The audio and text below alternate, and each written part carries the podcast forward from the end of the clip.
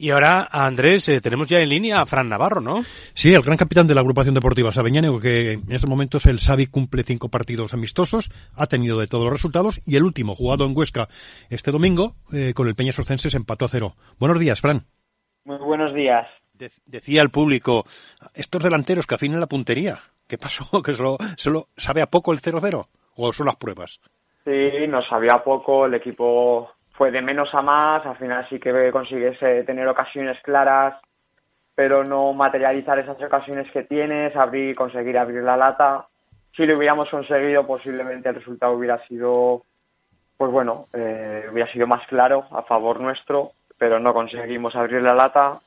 Es una asignatura pendiente que nos, que, nos dejamos en el día de ayer. Eh, bueno, en un tiempo anormal con la pandemia, en una pretemporada totalmente anormal, ¿Qué diagnóstico tiene sobre la pretemporada del Xavi este año? Bueno, esta semana va a ser eh, el mes desde que comenzamos a entrenar el 16 o el 12, no me recuerdo bien, de septiembre, después de seis meses parados.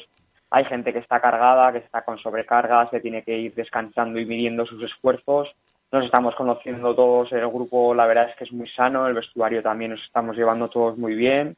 Hay una buena dinámica en los, en los conceptos que Pitu nos quiere inculcar cada semana y día a día el equipo yo sí que le veo con buenas sensaciones y que cada uno está está siendo como es, ¿sabe? Entonces, la verdad es que las sensaciones a mí me están gustando. Otra cosa es que los resultados, pues bueno, hayan sido hayan sido que nos dejen con dudas, pero el equipo día a día yo creo que sí que está teniendo buenas sensaciones.